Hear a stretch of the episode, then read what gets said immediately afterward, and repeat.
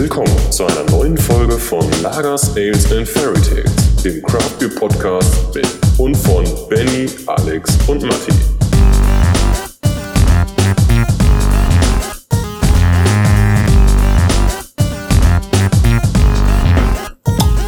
Dann herzlich willkommen zu Folge 4 von Lagers, Ales and Fairy Tales.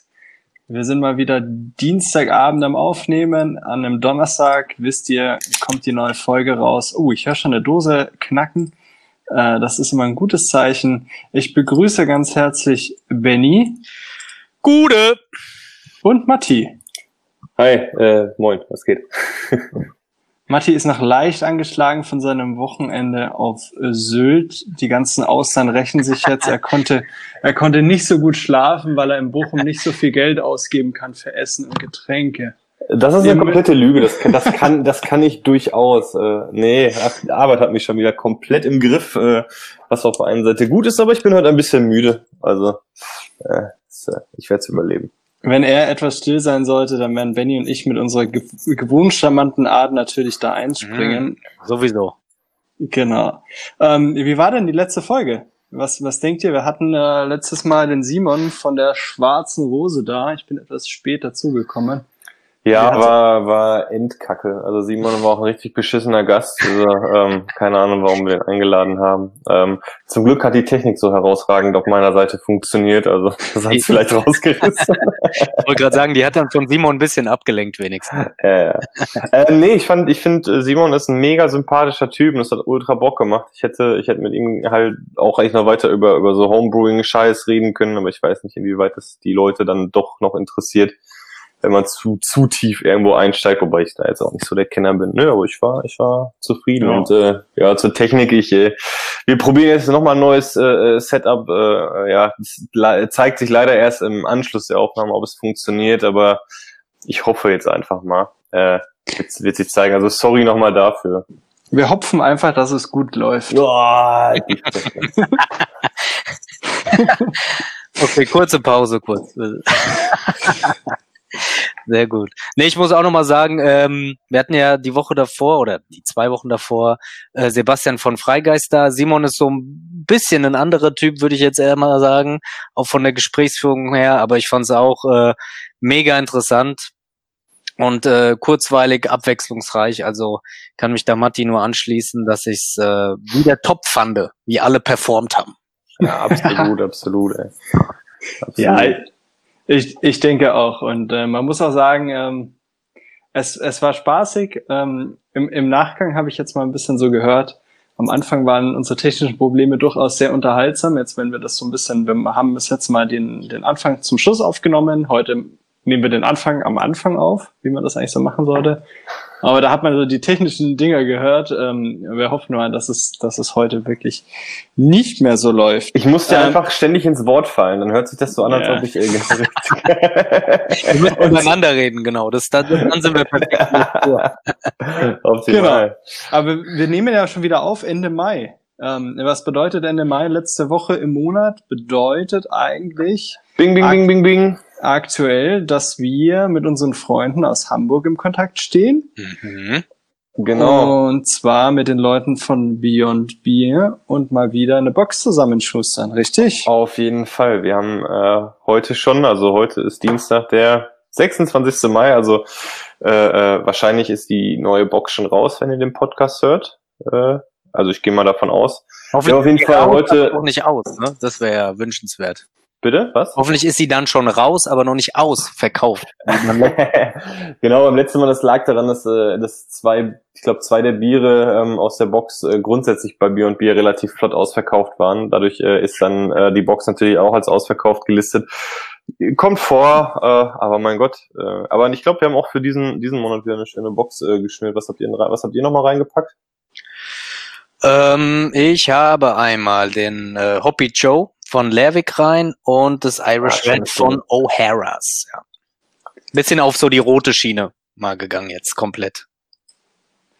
Finde find ich sehr gut, gerade nach der Niederlage von Frankfurt gegen die Bayern ist Rot natürlich auch immer ein gutes Thema. Ähm, mhm. So, was hast du, Alex?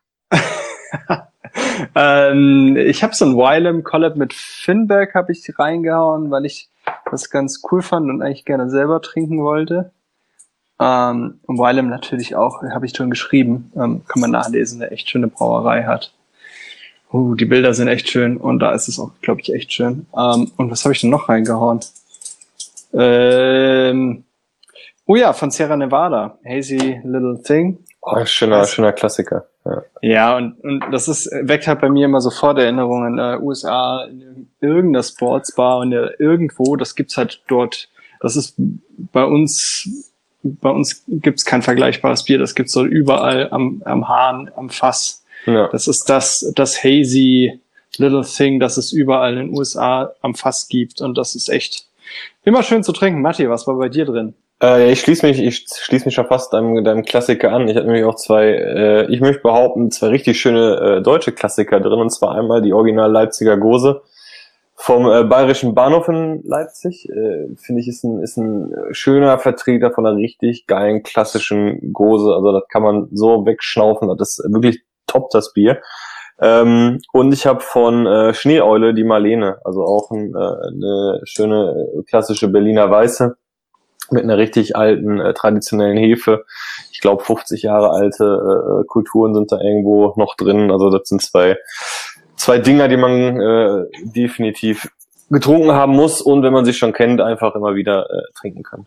Also insgesamt wieder ein super Paket, muss man sagen. Ja, wir Ja. sind sehr, sehr klassisch unterwegs. Äh, äh, Finde ich, finde ich gut. Äh, beim nächsten Mal gibt's da nur Driefontänen und, äh, und weiß ich nicht, was wir dann gerade da haben. Ja, finde ich, äh, ja, Trifontaine, ich meine, da gibt's halt nur das Bier, oder? In der Box. äh, Vom Preis her meinst du? Ach so, ja, ach, nö, dann wird's halt einfach, dann wird's halt einfach so eine. Wird's so einfach eine teurere Geschichte. Oder Genau. kleiner abgefüllt einfach. In mehreren Flaschen. ja, geht auch, geht auch. Nee, äh, die, die, die Box kommt dann halt wieder, wie gesagt, die sollte inzwischen schon raus sein, kriegst du bei Bier und Bier. Wird's auch wieder einen kleinen Rabatt rausgeben, drauf geben auf die Biere im Vergleich zum Einzelpreis. Also ähm, gönnt euch hart.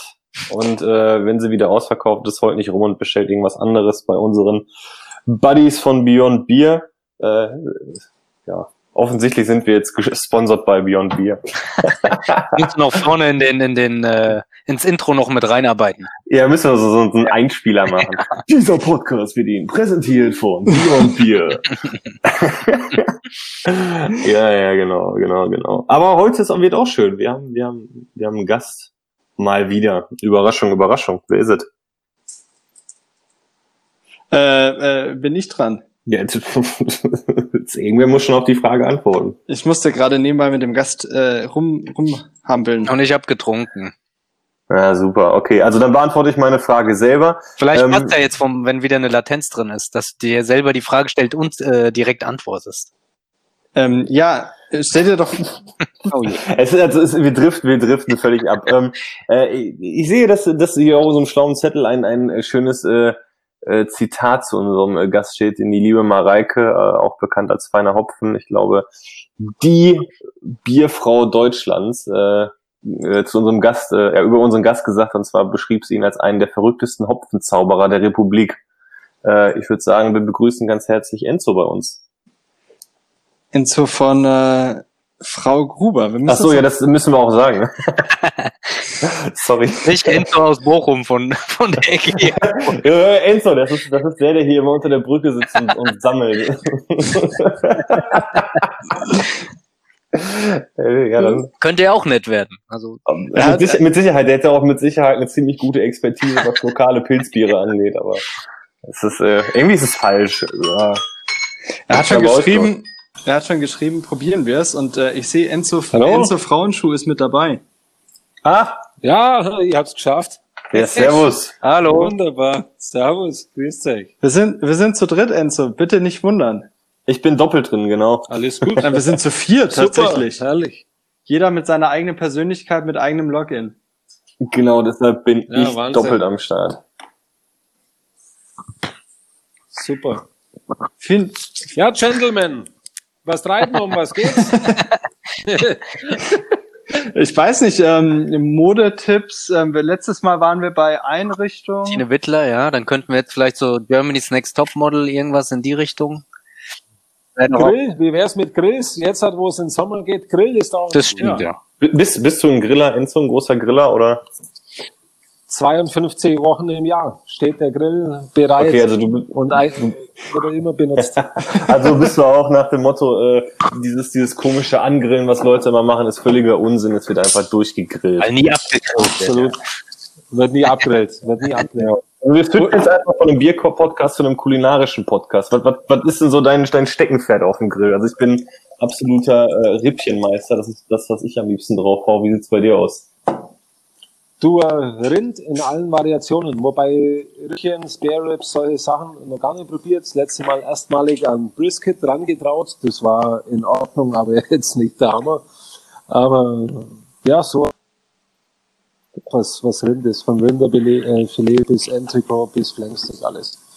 Und was, was würde zu so einem guten Grillabend besser passen als hervorragendes Bier? Das passt ja noch besser, dass du ein sehr, sehr äh, ja, versierter, guter und fähiger Brauer bist. Ich glaube, das ist das eigentliche Thema, worum es heute geht. Ja, es ist glücklicherweise noch keiner krank geworden. Bin ganz, bin ganz dankbar. Ganz, aber Enzo, lass mich mal fragen, hast du mal, hast du jemals schon einen Sud von euch weggeschüttet von Frau Gruber?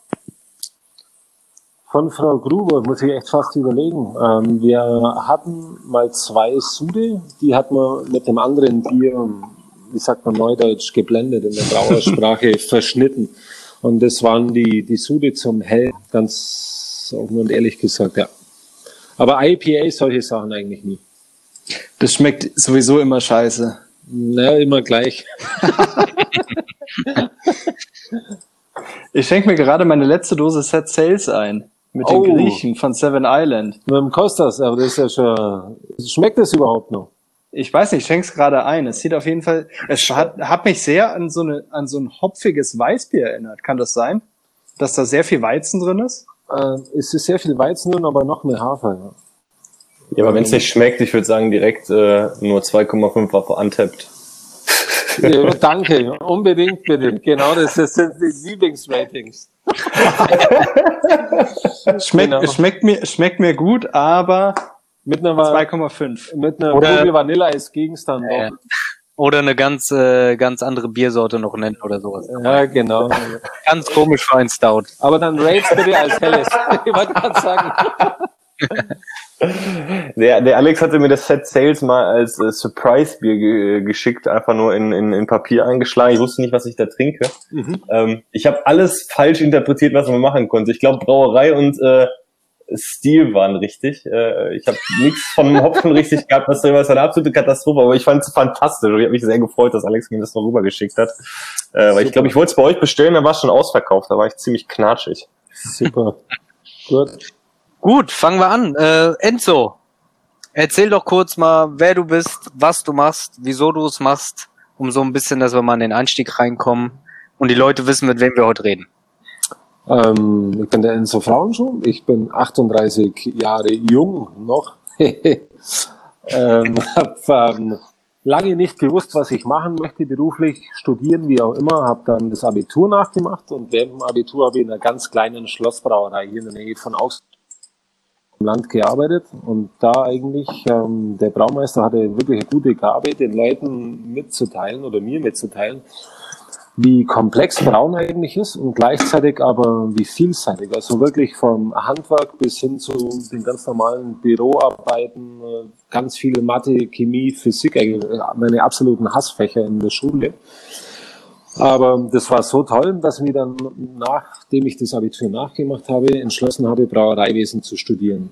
Da ich aber dann äh, schon 25 Jahre alt war und eigentlich nicht wirklich wusste, äh, oder nicht keine Lehre mehr machen wollte, habe ich dann ein Praktikum gemacht bei Riegele für 15 Monate. Bin dann nach Weinstefan gegangen, habe da Brauereiwesen studiert.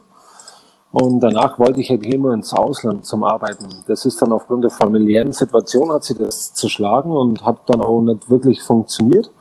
Und dann hatte ich ähm, den Sechser im Lotto und konnte in Riegele als zweiter Braumeister anfangen. Da war ich dann fünf Jahre bei Riegele in Augsburg. Und ähm, mein damaliger Chef, der war erst 50. Das heißt, bis ich da dann irgendwann in die Rolle gekommen wäre, dass ich selber was entscheiden hätte dürfen, das Mhm. hat mir zu lange gedauert. Und der Markus Lohner von der Kammer Bavaria, damals, der hat mich schon zweimal versucht abzuwerben, aber das war für mich eigentlich nie, wie soll ich sagen, der Rede wert, ähm, weil ich eigentlich bei Riegele immer ganz glücklich war. Und dann habe ich ja damals zusammen mit Compagnon, mit Matthias Gruber angefangen, Liquid Hops äh, zu gründen.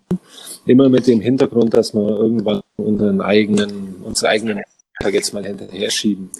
Wobei das schon der, der Masterplan eigentlich war, weil wir wollten zuerst Absatzwege generieren, damit wir dann loslegen, einfach gleich loslegen können und uns aufs Brauen konzentrieren können und nicht auf, äh, wie soll ich sagen, ja, ganze Vertriebstätigkeiten.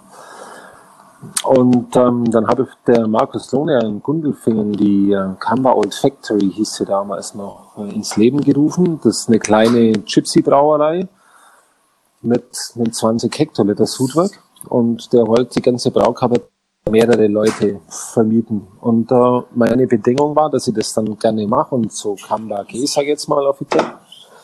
Aber eben mit äh, dem Thema, dass ich da Frau Gruber selber machen kann. Ja, und so kam das. Und dann äh, war ich da jetzt drei Jahre bei der Kammer Bavaria angestellt. Oder aber aufgrund der Tatsache, dass sich Frau Gruber freundlicherweise so gut entwickelt hat, ähm, und wir dann mehr als 60 Prozent des Umsatzes, Ausstoßes, Kapazität, wie auch immer, in Beschlag genommen haben, Mhm. hat sich der Markus Lohner und ich, wir haben uns dann mal drüber unterhalten und dann hat man die Möglichkeit bekommen, das Ganze dann eben zu kaufen. Er hat sie dann somit rausgezogen, weil für ihn war es wirtschaftlich nicht mehr interessant und für mich, beziehungsweise für uns war es die bestmögliche Chance, eine eigene Brauerei zu Gerade weil du sagst, du hast mit äh, 25 dein Abi danach gemacht, beziehungsweise äh, studiert.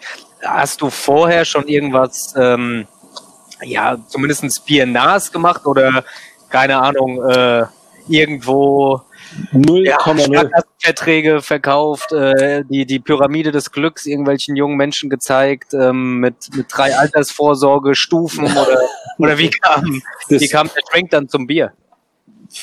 äh, also Bier hat mir schon immer gefallen und vor allem die Idee selber was herzustellen. Handwerk und eigentlich die ganze Kette. Wo kommt das her? Also meine Großeltern hatten eine Landwirtschaft, von daher mir hat schon immer Gerste, also was äh, rohstoffseitig hat mich immer interessiert, fand ich immer cool. Ähm, selber, ich habe immer unwahrscheinlich gerne gekocht, also selber was herstellen, solche Sachen miteinander, wie soll ich sagen, zu kombinieren, hat mir immer Spaß gemacht. Und beim Bier war es dann eigentlich ähm, ja das Tollste für mich, weil es im Wahnsinn. Man muss sich mal vorstellen, wir haben in Deutschland circa 1500 Brauereien, 800 eine in Bayern. Mhm. Die meisten brauen alle nach dem Reinheitsgebot, Hopfen, Wasser, Malz und Hefe. Und wenn ich mir nur unsere Region damals angeschaut habe oder auch noch Münden dazu nehmen, es gibt so viele Brauereien, alle machen ein helles oder Weißbier, alle nehmen die gleichen Zutaten und doch schmeckt innerhalb von einem Radius, sage ich mal, von 30 Kilometer um einen Dunstkreis, jedes helle komplett anders. Und das war eigentlich das, was mich fasziniert hat. Wie ist es möglich, mit so wenigen Rohstoffen doch so einfache, tolle Geschmäcker hinzubekommen. Das war eigentlich ausschlaggebend für mich, ja. Vor allen Dingen innerhalb eines Stils halt auch, ne? Ich glaub, Genau, das ist es. Thema, ne? Genau, das ist es. Ich meine, bis vor, nehmen wir mal sieben Jahren, hat jeder Deutsche oder überwiegend jeder Deutsche nur ein helles, ein Weißbier, ein Pilz und vielleicht noch ein Münchner Dunkel gekannt. Und IPA, Pale Ale, wer, wer hat damals davon gekannt? Das waren die Leute, die viel gereist sind oder mal im Ausland gearbeitet haben, aber der durchschnittliche Deutsche hat davon noch nie was gehört. Mhm. Stimmt. Äh, Enzo, woher kommt denn eigentlich der Name Frau Gruber? Äh, du bist jetzt weder eine Frau, noch heißt du Gruber. nee, ähm, äh, wir, der Matthias und ich, wir haben ganz lange unsere ähm, Marke oder Brauerei irgendwann nennen sollen. Und das war tatsächlich für uns eigentlich das Schwierigste, weil wir uns nie irgendwo wiedergefunden haben. Und ein Kumpel von uns, als der gehört hat, dass wir zusammen äh, eine Marke oder Bier brauen möchten, der hat gesagt, also im Bayerischen gibt es ja den Ausdruck, der heißt Grattler. Und es ist so viel wie ein Hans ein Hanf, der Hans Dampf oder was weiß ich was. Und als der gehört hat, dass wir eben das machen möchten, hat er gesagt, zwei Grattler. Was soll denn da schon gescheit da rauskommen? Bei Frauen schon Gruber, Frau Gruber vielleicht. Und das äh, fanden wir damals äh, passend für uns beide, weil es ist aus meinem die Frau und bei Matze der Gruber. Und so ergab sich die Frau Gruber. Wie heißt es? Gradler. Krattler. Grattler. Mit D dann, oder was? Also Gust, mit Gustav, Richard, Anton, Theodor, Ludwig, Emil, Richard. Ja. Die, die, der Hans Dampf oder der Hans Wurst. Genau. Ja, aber es ist eher so die nicht, die, die nicht so nette Variante. Es gibt ja dann auch, den darf man nicht verwechseln, den Grantler. Ja, genau. Ich habe da schon gute Geschichten gehört, dass äh, die Nicht-Bayern Grantler und Grattler auch mal im, ähm, versucht haben, ver verkehrt rum anzuwenden. Das äh, ist auch immer sehr Äh, lustig. Aber das ist, das ist ein ganz, ganz grundlegendes Problem, weil ich finde nicht, dass jemand, der nicht aus Bayern kommt, versuchen sollte, bayerisch zu reden. Das wird immer nur peinlich. Wir sehen jetzt hier Das aber auch kein, wie, wenn ich als Schwabe versuche, Hochdeutsch zu reden, das funktioniert auch nicht. Das ist nicht authentisch. Das geht nicht.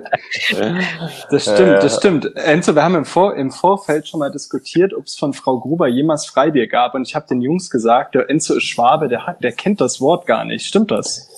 Nee, stimmt absolut nicht. Ähm, also Freibier gibt's bei uns ähm, definitiv manchmal für, wie soll ich sagen, wenn jemand eine tolle Aktion macht oder was weiß ich was, wir haben in Augsburg mal mit einer lokalen Gastronomie solche Sachen gemacht und, und denen ein bisschen, wie soll ich sagen, also um uns in Augsburg ein bisschen bekannter zu machen und, und zu publizieren und für den Gastronom seinen Einstieg in seine Craft Beer Bar ein bisschen zu erleichtern.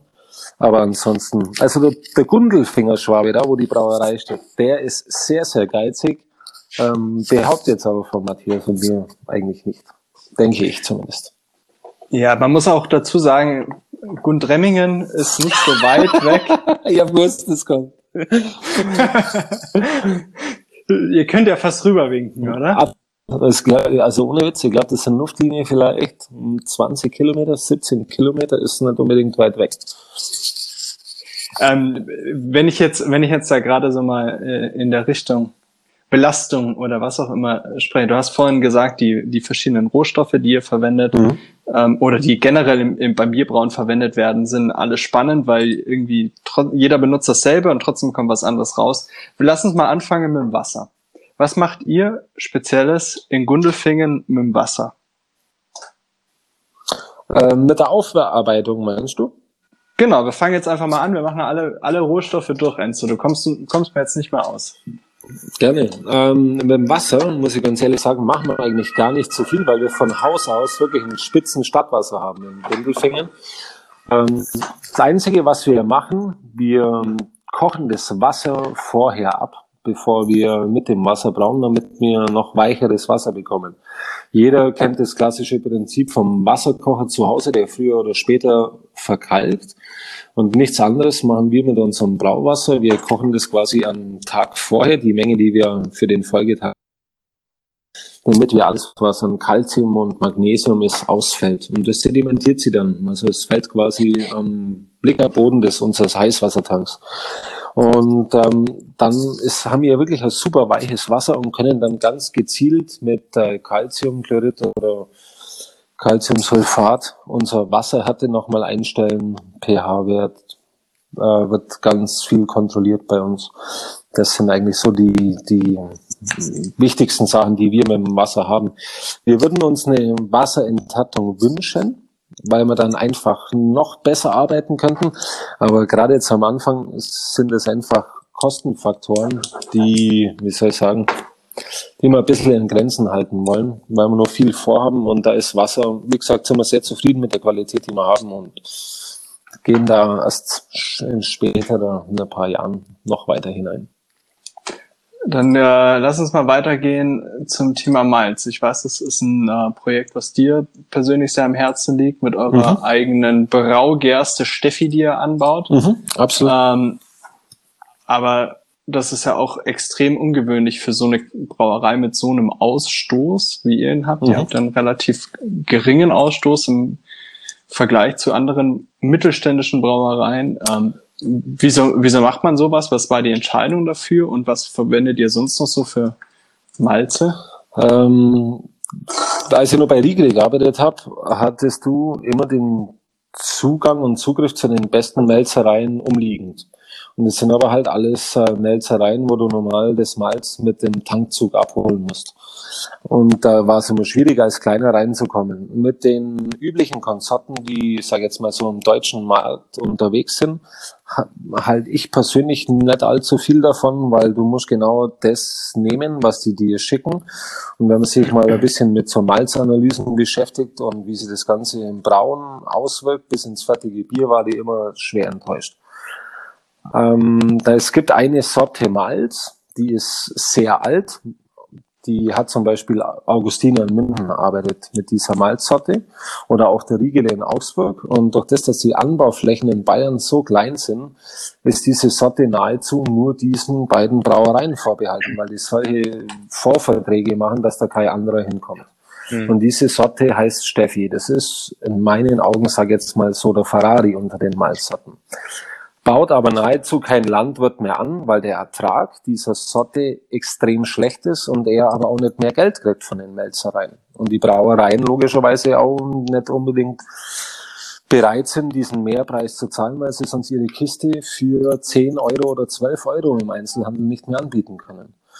Und ähm, wie schon gesagt, meine Großeltern hatten Landwirtschaft bei uns und von daher kenne ich noch den einen oder anderen Landwirt. Und ich weiß, dass die ganz früher auch mal haben. Und dann sind wir eben zu den Landwirten hingegangen, haben gesagt, wir kümmern uns um das Saatgut und äh, wir zahlen einen guten Preis dafür. Fürs erste Erntejahr haben wir komplett das ganze Risiko übernommen. Das heißt, wenn die, wenn jetzt letztes Jahr ein Dürrejahr gewesen wäre, dann hätten wir 60 Tonnen Malz ähm, gehabt, die man eigentlich nicht als Braugerste verwenden kann, sondern in die Backmittelindustrie gibt. Also es war schon ein kapitales äh, Risiko, sag ich jetzt mal. Aber es war es mir absolut wert. Und somit sind wir zu dieser Braugaste gekommen. Und letztes Jahr haben wir in der Summe 10 Hektar angebaut. Das entspricht circa 60 Tonnen. Und dieses Jahr bauen wir insgesamt 40 Hektar an, also 240 Tonnen. Das ist wow. äh, schon mehr, als wir brauchen, aber nicht wesentlich. Wir haben schon sehr starke Ziele. Krass einfach an, finde ich, ne? Also. Ist es auch. Und, ähm, kann man sich gar nicht vorstellen, wie viel Trecker da mit ihren Hängern irgendwie mhm. an einem vorbeidüsen müssten, wenn die das alles abtransportieren. Absolut oder? richtig. Es ist wirklich ein Wahnsinn. Und jetzt haben die auch Vorverträge gemacht, wie die Großen mit diesen Melzereien, haben da eigene Silos, wo die das Malz lagern für uns auf die Dauer von einem Dreivierteljahr, solange bis wir das abgerufen haben, werden dann nächstes Jahr oder dieses Jahr im Dezember oder im Januar nächstes Jahr Silos in Gundelfingen in der Brauerei aufstellen, wo wir das Malz dann auch nicht mehr als Sackware bekommen, sondern wirklich als Siloware. Was ist das Besondere an dem Malz? Das ist, oder warum macht man so viel Aufwand? Ähm, an dieser alten Sorte, die hat eine ganz, ganz besondere Protein- und Eiweißstruktur. Das heißt, du kannst Biere brauen, die auf der einen Seite zwar sehr trocken sind und nicht mehr süß, aber du trotzdem einen vollmundigen Körper hast. Und ähm, hat auch ganz tolle Eiweißzusammensetzung, zum Beispiel für die Hefe, für die Gärung oder für den Schaum. Also ist wirklich ein klasse Allrounder. Aber der ist, wie gesagt, sehr ertragsschwach. Also auf einen Hektar, sprich auf 10.000 Quadratmeter, bekommst du da im Idealfall sechs Tonnen raus auf einen Hektar. Und die ganzen neuen Hochleistungssorten, die bringen zum Teil bis zu 10 oder 12 Tonnen auf die gleiche Fläche. Sie sind widerstandsfähiger etc. Und deswegen bauen sie Bauern nicht mehr an und deswegen haben wir das so gemacht. Genau. Muss man echt sagen. Ja. Wahnsinn, ja. Wo kriegt ihr den Rest her? Ähm, ganz viel aus England, also zum Beispiel, wenn wir, wir arbeiten ja ganz viel mit ähm, Hafermalz oder verschiedenen Hafermalzen, so muss man eigentlich sagen. Und das alles aus England. Ähm, auch wieder, weil die Engländer, die sind einfach die Besten darin. Auch mit den ganzen Röstmalzen, die man für Stouts oder für unsere ähm, fast gelagerten Biere, sage ich jetzt mal, hernehmen kommt alles aus England, weil die machen seit Jahrhunderten ihre Stouts und ihre Porter und ihre Imperial Stouts und sind da eigentlich einfach, wie soll ich sagen, sehr versiert und haben ein hohes Wissen um diese ganzen Rohstoffe. Und ähm, deswegen kaufen wir das da immer in England. Ich meine, du kriegst da die, die beste Qualität, egal wenn es wenn es um Röstmalze geht. Das ist was anderes als ähm, irgendwelche marketinggetriebenen Melzereien, mhm. Die, ich meine, die müssen das Ganze irgendwie herkriegen und nochmal, wenn da eine Charge nicht so ist, wie es sein sollte, dann wird es wieder irgendwo untergemischt und der kleine Brauer wie wir oder viele andere, die müssen das dann nehmen und versuch mal, dich dann gegen einen Großen aufzulehnen und sag, du bist mit der Qualität nicht zufrieden. Und dann sagen die, take it or leave it. Ja.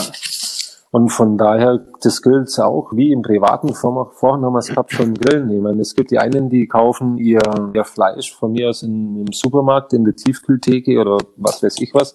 Und andere, die gehen zum örtlichen Bauern oder, oder machen sich halt einfach, befassen sich damit, wo das Ganze herkommt. Und das ist bei Malz oder bei den Rohstoffen generell nichts anderes. Und am Ende schmeckst du es halt auch, ne? Ich finde auch den Vergleich ganz treffend, weil du ja auch gerade das mit der, mit der Fläche gesagt hast, wo du sagtest, äh, es gibt viele Malzsorten, wo du halt einfach auf einer, auf der gleichen Fläche sehr, sehr viel mehr Ertrag kriegst.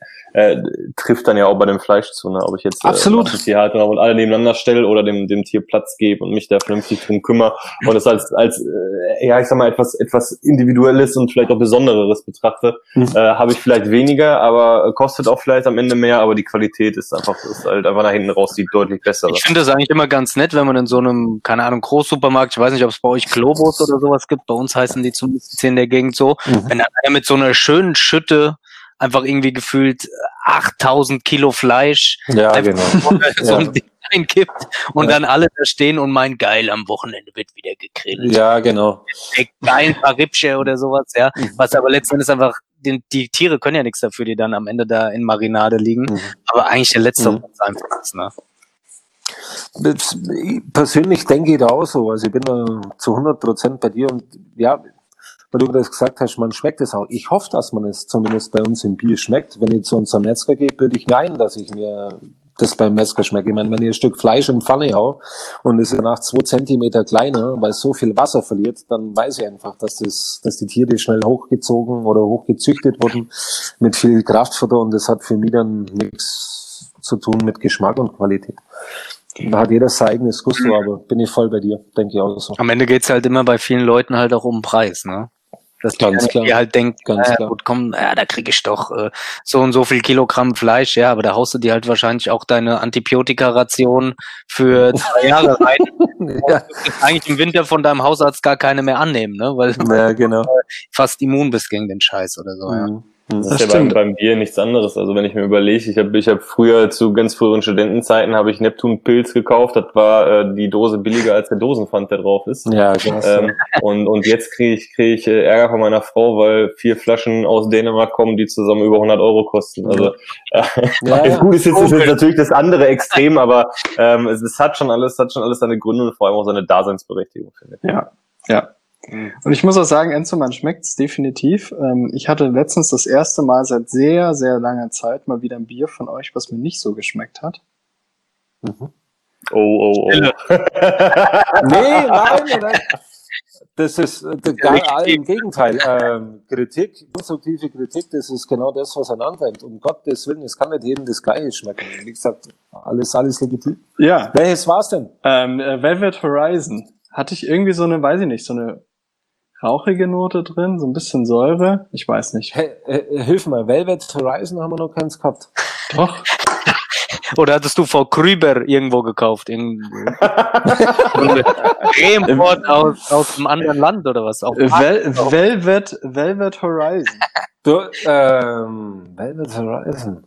Ein Pale Ale von Frau Gruber Brewing. Ich weiß nicht. Kennst du die Firma? Ja, äh, wir, wir haben, äh, wir haben, äh, na, jetzt, oh Gott, jetzt habe ich gleich Wortfindung Es gestellt. steht sogar auf der Dose drauf, Enzo. Ich weiß nicht. Also, ich, ich, ich, bra ich brau das Zeug nicht. Gibt's auch Ah, Horizon. Ach du Schande, sorry, ganz lange Leitung. Sorry. Ja, selbstverständlich, selbstverständlich. Ähm, unser neues Pale Ale. Ja, äh, ich weiß nicht. Vielleicht hatte ich eine schlechte Dose erwischt oder was auch immer. Es kann ja auch sein. Es gibt ja immer oben und unten vom So, Tank. Natürlich, ja, nee, ist äh, immer alles gut homogenisiert. Naja. Um natürlich, wie man es, wie es der Klassiker macht, äh, was hast du denn vorher gegessen, um die Schuld von mir zu weisen? Versuchen von mir zu weisen. Was Hat heimlich, auf, dem- hat heimlich auf dem Balkon geraucht, deshalb auch die Rauchnote. ah, deswegen. Nee, also mit, Ja, mit, mit Rauchnote kann ich mir vorstellen, was du meinst. Ähm, sauer war es eigentlich, war es eigentlich nicht. Als, als Hopfen hat man da Brew oder haben wir Brew One und Big Secret drin. Ähm, äh, Brew One ist eigentlich sehr ananaslastig, Big Secret Ja. eigentlich auch, wobei die aktuelle Ernte, ähm, die, die haben wir 2019, Entschuldigung, Ernte aus 2019 haben wir da drin. Die ist extrem hoch von ihrem Bittergehalt und auch das Aroma ist äh, nicht das, das man eigentlich so kann. Andere beschreiben es gerade eher so ein bisschen als ähm, harzig, aber jetzt nicht als, als schöne Pinie, sondern wirklich eher als, als was unangenehm störendes harzig ist. Ähm, rauchig kann ich mir jetzt nur vorstellen, wenn dann wir arbeiten ja auch mit, wir säuern mit äh, Milchsäure, um den pH-Wert noch mal ein bisschen nach unten zu kriegen. Und die holen wir auch von der örtlichen Brauerei. Und ähm, könnte konjunktiv davon kommen. Weil Sauergut, wenn man abkocht zum Inaktivieren, dann Ja. und das, das liegt etwas an, dann hat es so einen leichter brenzligen Geruch. Ich weiß, was der Mensch. Ich weiß nicht, aber ich, ich finde ich finde das ganz ehrlich überhaupt kein bisschen schlimm. Äh, ich fänd's eher schlimm, wenn ich jedes Bier von euch einfach super fänd und äh, mir immer denken würde, ihr macht nur die besten Biere und ihr könntet euch gar nicht mehr übertreffen. Ähm, Das Mhm. fände ich, pers fänd ich persönlich viel schlimmer. Ich glaube, man geht ist Ja. nett zu hören, danke, aber da ja, Aber- das ist nicht viel Luft nach oben. Nee, es ist man geht auch immer mit so einer mit so einer anderen Erwartungshaltung. Also für mich persönlich habe ich eine andere Erwartungshaltung, wenn ich ein äh, Bier von euch trinke, von Frau Gruber, als wenn ich, ich will jetzt keine Brauerei nennen, aber als bei irgendeiner anderen Mhm. Brauerei. Ich, ich habe bei euch einfach, bin ich, bin ich einen sehr, sehr hohen Qualitätsstandard gewöhnt, der auch, äh, ich kann jetzt für mich sprechen, auch eigentlich so bisher immer erfüllt wurde. Mal ein bisschen mehr, mal ein bisschen weniger. Ich hatte letztes Jahr ein Bier von euch, ich weiß gar nicht mehr welches es war, äh, äh, das, das, äh, das wird so manche von Other Half in den Schatten stellen. Das war eins meiner absoluten Favoriten letztes Jahr. okay, Oh ja. danke. Oh Aber, ah, welches war das denn? Nee, Alex, weißt du es noch? Du hast, du hattest mir das doch sogar rübergeschickt. Jetzt muss ich aber mal schnell, jetzt muss ich schnell recherchieren. Wenn ich dem Ich muss auch schon Honig ums Maul schmier, dann müssen wir es auch einmal richtig machen. Das ist nett, danke. Äh, und zwar war es das Hybrid Moments. Achso, ich Ja, recherchierst. Ah, ja, Hybrid Moments. Ja, war, Das war ein absolutes Hammerbier. Also das war danke. Chapeau, Chapeau. Aber wenn wir jetzt, wenn wir jetzt gerade hier schon Lobeshymne machen, Enzo, kann, kann bitte Kent Heat wiederkommen im Sommer? Du äh, wird in zwei Wochen abgefüllt, ist im Tank jetzt Yes. am, am Samstag das zweite Mal gestopft, wird in zwei Wochen circa abgefüllt. Ähm, nächste Woche kommen wieder drei neue Biere, drei oder vier, Ja. wobei zwei neue, zwei altbekannte. Ähm, ja, kommt vieles. der, der Podcast kommt nicht vor nächste Woche Donnerstag raus. Du kannst es also rauslassen.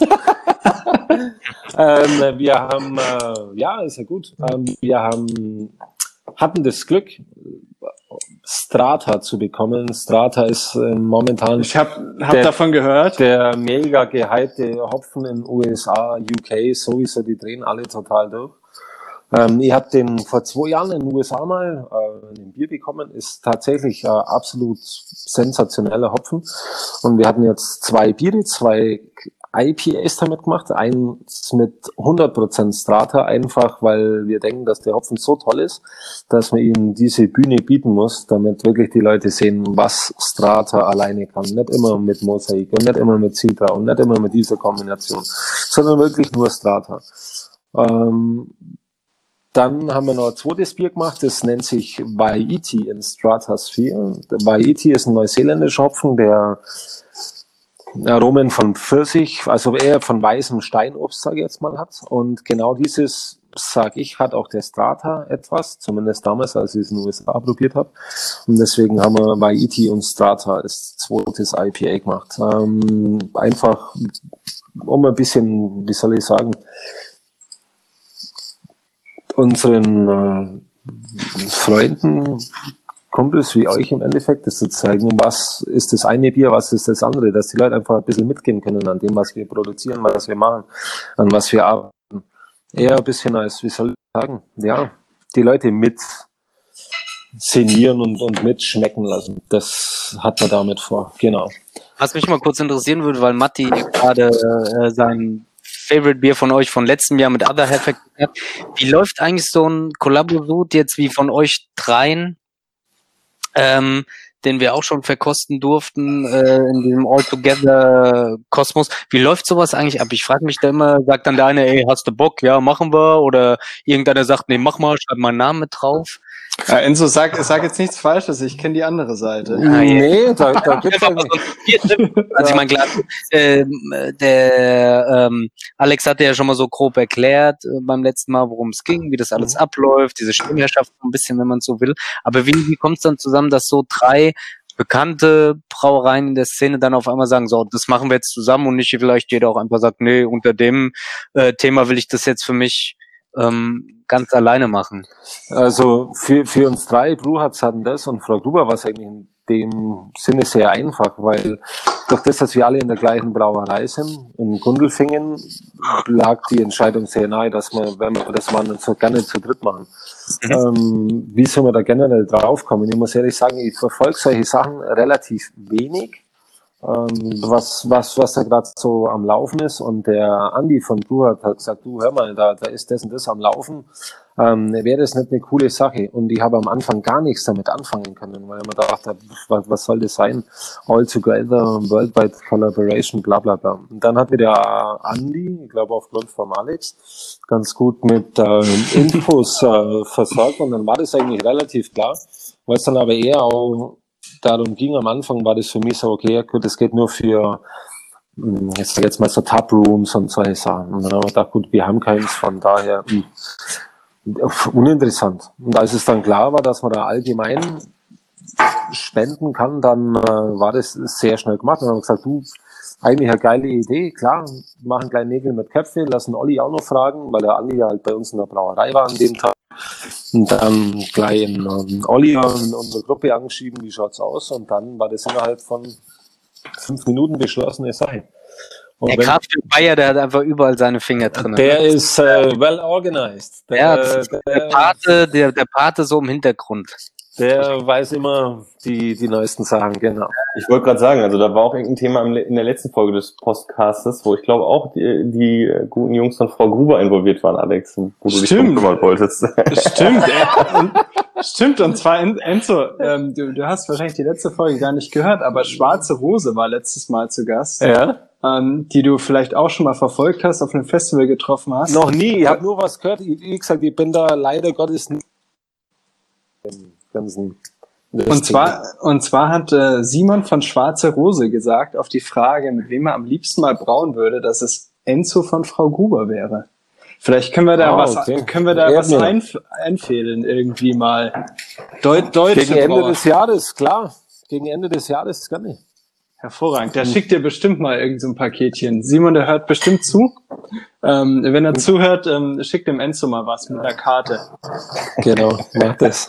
Wir, wir, bringen, wir Bekannterweise. bringen hier die alle Leute zusammen. Aber äh, zum, zum, zum All Together nochmal zurück. Ähm, äh, das ist ja jetzt schon eine Weile auf dem Markt. Ihr habt ja wahrscheinlich jetzt schon einen Großteil davon auch, auch abverkauft. Wie, wie läuft es so? Also kommt ihr damit, äh, also läuft's gut, geht's gut, geht's gut weg? Kriegt ihr gut was zusammen zum Spenden? Du, ähm, also der Abverkauf selber, kann, kann jetzt nur von Frau Gruber sprechen, wenn ich äh, weiß, wie es bei den anderen war. War eigentlich alles schon verkauft, bevor wir tatsächlich abgefüllt hatten. Ähm, weil, ja, die, äh, die Jungs da gut die Werbetrommel gerührt haben, der Andi und der, der, der Olli, die haben natürlich auch was postet. Wir haben äh, unseren Importeuren, von denen wir gewusst haben, dass die da auch ganz heiß drauf sind, haben die gleich von vornherein ein bisschen angeteased. Und da war das wirklich ratzfatz. Also wir haben während der Abfüllung haben wir schon kommissioniert und am nächsten Tag war da alles weg. Also es ist, es ist super ankommen. Ja. Okay, also aber ihr wolltet, glaube ich, auch nochmal ähm, noch mal so, einen, so einen Überblick dann ganz am Ende geben. Das, also das sagte, glaube ich, zumindest der Andi. Ist absolut Äh, richtig. Der, der Andi, der ist da super organisiert. Bei, bei uns ist es okay, alles klar, wir haben das und das zusammenbekommen und geht dann direkt ans Krankenhaus und Ausflug ans Klinikum. Ähm, genau. Nee, ähm, wird noch alles kommen, wird noch alles zusammengeschrieben, wird noch richtig schön offiziell gemacht äh, mit Bild etc. pp. Schöne Geschichte auf jeden Fall, muss man sagen. In, inwieweit, inwieweit wart ihr denn, also ich, ich habe mir das, die Rezepte auch mal angeguckt, die sind ja, ich sag mal, äh, frei verfügbar, also auch für, Ja, für Heimbrauer. genau.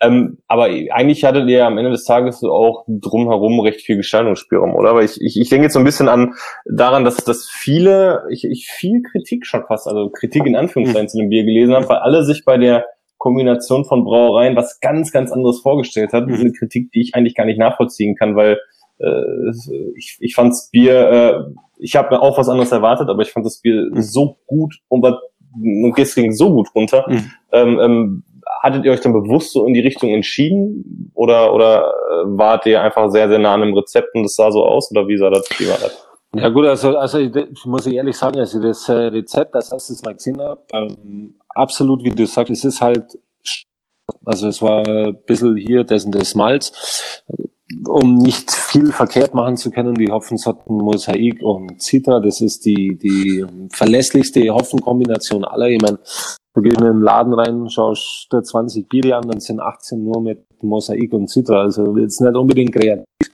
aber es äh, ist halt, wie gesagt, sehr verlässlich. Wir hatten das Ganze im Endeffekt von jetzt auf nachher aus dem, aus dem Boden gestampft und haben da es hört sich jetzt gemein an, wenn ich das sage, oder sehr abwertend ist, aber gar nicht so gemeint, aber wir haben jetzt nicht wirklich wahnsinnig viel Zeit dafür ähm, investiert. Was für mich persönlich das Geilste war an, an dieser ganzen Collab-Geschichte, der Andi von Brew hat, der ist extra nach Gundelfingen gekommen, so logischerweise, der Olli konnte nicht aufgrund der Distanz und du und Corona, bla bla bla. Aber der Andi ist extra gekommen zum Hopfenstopfen. Ähm, und wir haben da eigentlich ähm, die ganze Charge oder die ganze Menge auf drei verschiedene Gabezeitpunkte reingehauen, weil wir einfach mal sehen wollten, Mensch, wirkt sich das tatsächlich positiv im Bier aus? Schmeckt man den Unterschied? Hat es einen Einfluss auf die Trübung etc.? Also es war wirklich auch ein Stück weit als ich möchte jetzt nicht sagen Experiment gedacht, aber es sollte auch für uns einen Vorteil haben. Wenn wir alles spenden, dann möchte ich auch für mich den Benefit haben, dass ich was Neues lerne. Und deswegen haben wir gesagt, machen wir dieses Triple Dry Hop und sind halt einfach ähm, auf die Idee oder zu dem Schluss kommen, dass wenn die ganzen Leute schreiben immer Quadruple Dry Hop und dieser ganze Hype, der um solche Biere generell generiert wird, so wie du sagst, viele Leute hatten eine ganz andere Erwartungshaltung. Klar, die, das ist, ist, die Erwartungshaltung wird halt auch immer gehypt, gepusht, wie auch immer. Und das Ende von dem Lied ist, dass wir eigentlich alle drei sehr happy sind mit dem Bier, weil ich finde es unwahrscheinlich ausbalanciert. Ich für meinen Teil. Ähm, und es hat eine richtig geile Drinkability, ohne vom Hopfen erschlagen zu werden. Und das war eigentlich irgendwo der Sinn. Hat uns aber gezeigt, oder auch euch allen, ich meine, Triple Dry Hopped, Quadruple Dry Hopped, Quintuple Dry Hopped, es ist alles Marketing. Es ist nur Marketing, um in der ganzen Szene ähm, wieder, wie soll ich sagen, sich selber neu zu erfinden oder einen Fokus auf sich zu ziehen oder sonst was. Ich habe heute das von äh, Fürst äh, Viacek. Mhm im, im äh, Glas mhm. und muss auch sagen, ist auch ein geiles Bier auf jeden Fall. Mhm. Also klar, jetzt vielleicht nicht so dieses, was du gerade sagtest, so wo jetzt jeder vielleicht erwartet hat, jetzt hauen die mal noch mal irgendwie mhm. was Geiles, aber mhm. alle beiden Biere ähm, mhm. super gut trinken, gehen runter. Also, gehen runter, ne? Das ist ja schon mal das Wichtigste bei einem Bier.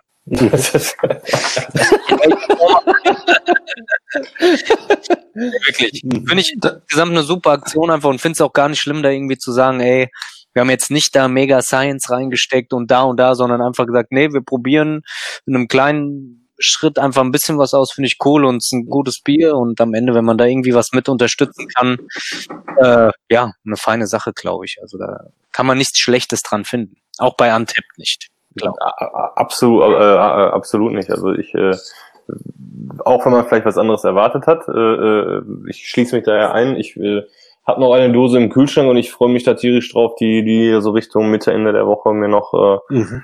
mir noch zu gönnen. Also ich, ich war da sehr zufrieden mit und das, was du gerade gesagt hast, Enzo, ähm, das mit der hohen äh, Drinkability oder wie, wie wir in äh, Kennerkreisen sagen, die äh, Schüttbiergüte dieses Bieres war, die war enorm hoch. Also, äh, Hab ich auch noch nicht gehört. Schüttbiergüte, das ist auch geil.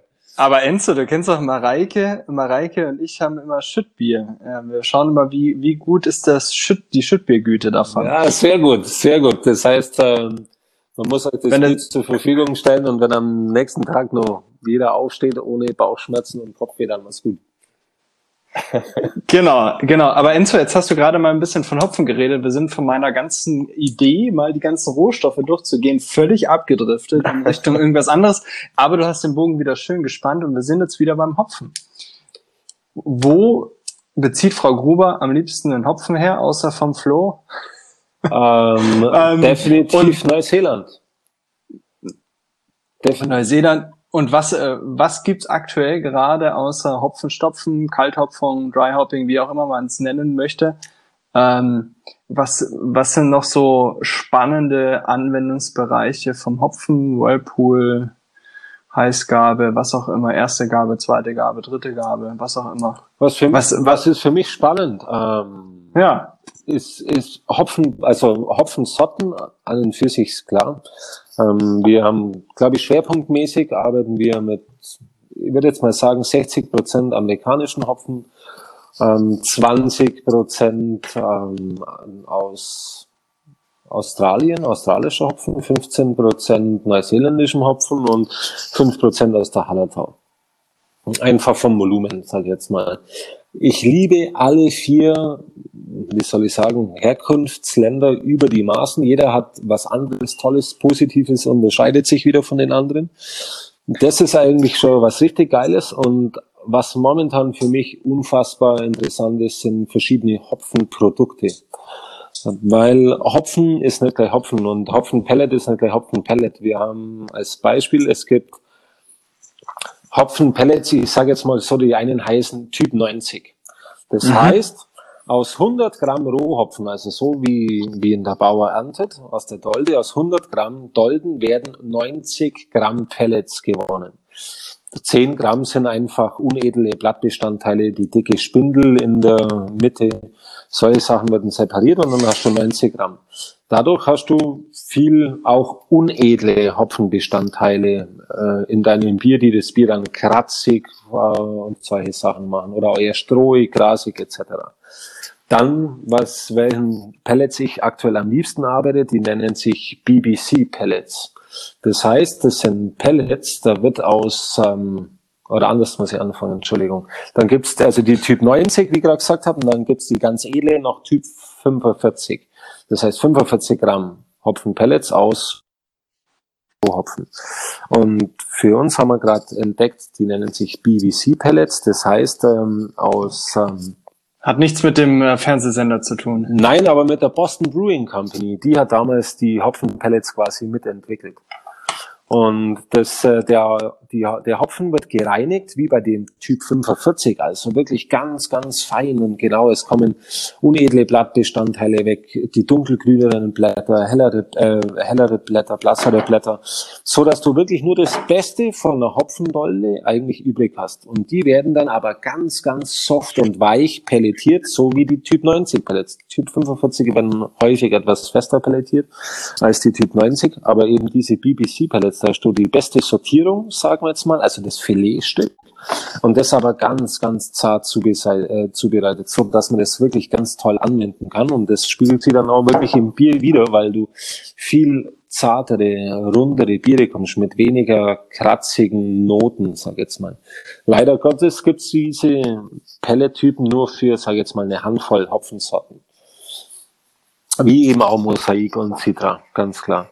Ähm, dann gibt's ein neues Hopfenprodukt für den Heißbereich, also sprich für den Whirlpool, und da bin ich der absolute Fan davon. Das nennt sich Incognito. Das heißt, ähm, um Schwände im Whirlpool zu reduzieren, also zum Beispiel, wenn man normalerweise die Pellets in den Whirlpool reinhaut, die lösen sich zwar auf, ja, aber die nehmen auch viel Würze auf beim Auflösprozess. Also wenn du einen Hopfen Pellet hast als Beispiel und du beträufelst den mit Bier oder mit Würze, dann nimmt der bis zum Sechsfachen seines Volumens zu. Und wenn je mehr Hopfen du dann logischerweise in den Whirlpool reinhaust, was man machen möchte, um die Aromen, aber auch Bittere zu kriegen, dann frisst der Hopfen ganz, ganz viel von der Würze und du bekommst am Ende des Tages weniger Bier heraus. Und mit diesem neuen Produkt in und da kriegst du eigentlich nur das Aroma ins, in die Würze. Das ist wie ein Sirup, sage ich jetzt mal vorsichtig. Und ähm, das hat, du hast somit fast keine Verluste. Das ist das eine, der wirtschaftliche Aspekt, aber Und jetzt kommt der qualitative Aspekt. Du hast fast keine Bitterstoffzunahme, aber nur Aroma überwiegend. Und das ist das Geniale an dem Produkt. Genau. Und solche Sachen. Ähm, da sind wir gerade viel am Ausprobieren. Wie, wie kommt ihr dann auf so Dinge? Ist es dann einfach hören, sagen in der Szene oder weil ihr euch Der irgendwie Enzo hat die Kontakte. Der Enzo hat doch die Kontakte. Äh, Das, äh, das, das muss ich entschieden widersprechen. Die Kontakte, das ist richtig, ja.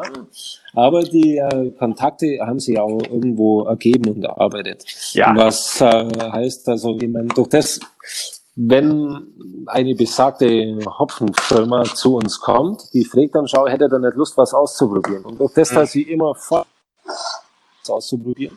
Man muss, ich meine, ist ja auch ein Riesenrisiko. Ich meine, ähm, wenn ihr nicht weiß, was ich da kriege und nicht weiß, was ich damit mache, dann, du hast mich vorhin danach gefragt, kann was in den Kanal gehen?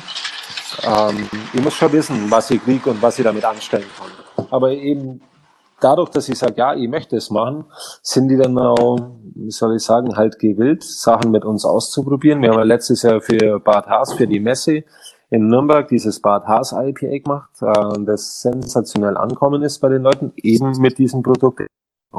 Und so ist es halt, ähm, eine Hand wäscht die andere, sage ich jetzt mal. Und eigentlich dadurch ähm, ist man eher, hat man eher freundschaftliches Verhältnis, sage ich jetzt mal. Das stimmt. Mhm. Und äh, dadurch, dadurch habt ihr natürlich vermutlich auch irgendwie mal so ein bisschen bessere Connections, wenn es darum geht, die, sowas wie den Strater Hopfen vom Markt zu kaufen, wie ich irgendwo mal so unter der Hand gehört habe, dass Mhm. da relativ viel bei euch im Lager liegt. kann ich aus ähm, leider, ich würde dir gerne recht geben, aber auch in der Hinsicht ist es nicht so. Ich behaupte, wenn wir eine Sache machen, wir befassen uns viel mit den Rohstoffen und das weit im Voraus. Wie gesagt, ich habe das vor zwei Jahren, als ich zu Hopfen an den USA war, den das erste Mal probiert.